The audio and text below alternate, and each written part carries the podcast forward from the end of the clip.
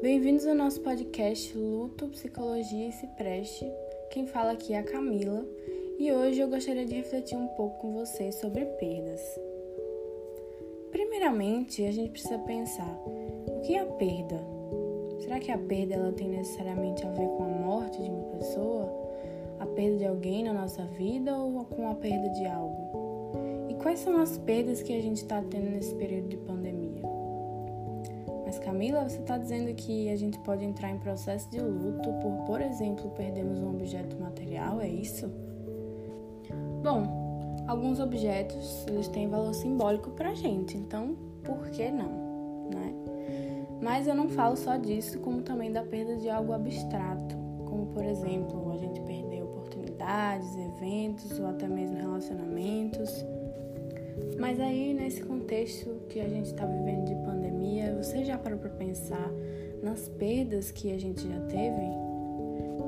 É claro que é impossível deixar de pensar que só no Brasil, até pelo menos ao exato momento que esse podcast está sendo gravado, nas quase 500 mil vidas perdidas na luta contra o coronavírus.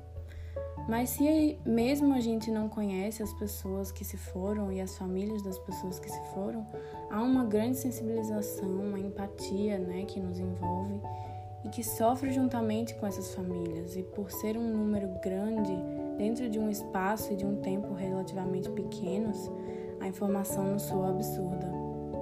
Então a gente sente tristeza, ansiedade, medo, mas também a gente não pode deixar de pensar nas outras perdas que tivemos. Como eu estava falando, na perda de algo abstrato, então a perda da liberdade que tínhamos, né? As limitações que, pelo bem da saúde pública, foram impostas a nós para amenizar a disseminação do vírus, as máscaras, as medidas de higiene, o distanciamento, o isolamento social. A perda da vida social que tínhamos antes, que foi sacrificada por um bem maior mas que essa perda ela não pode ser deixada de lado. É necessário dar uma importância a essa perda, assim como damos importância à perda de um ente querido. É o mesmo valor significativo. E assim fica a reflexão. A perda de algo, ela é tão significativa quanto a perda de alguém? E com essa reflexão, eu vou encerrando aqui esse episódio e muito obrigada por nos ouvirem.